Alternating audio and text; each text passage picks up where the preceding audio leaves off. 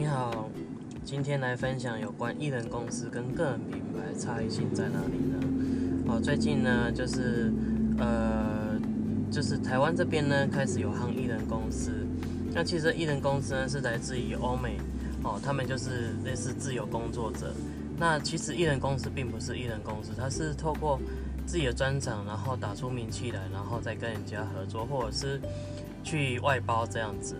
哦，那这个跟个人品牌有什么关系呢？其实呢，呃，艺人公司的话，它我把它定义为它是在里，好，那表的话是个人品牌是在表，好，那个人品牌就是一个形象，你通过行销的方式呢，去让人家知道你个人的这个特色品牌是什么，好，比如说你是本身是作家，哦，那哪方面就比如说你是旅游作家，那你的你的特性就是旅游相关的作家。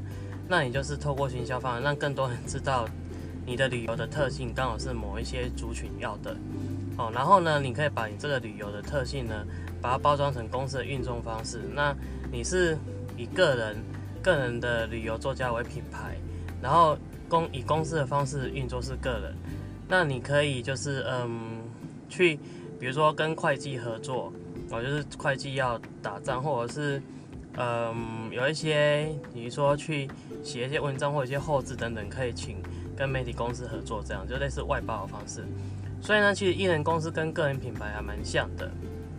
好，但是我把它定义，其实个人品牌比较注重行销，那艺人公司比较算是资源整合。哦，所以这是个人的分享。所以艺人公司与个人品牌差异性差在它不止就是有。表跟里的差异，实际上也有整合的意味哈，所以它其实是互相关联的。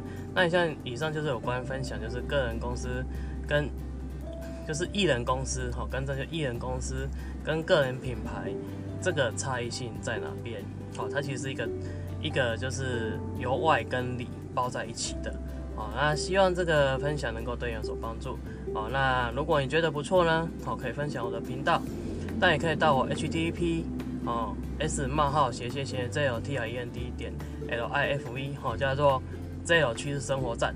哦，那你有更多文章可以让你有更多的收益哦。谢谢。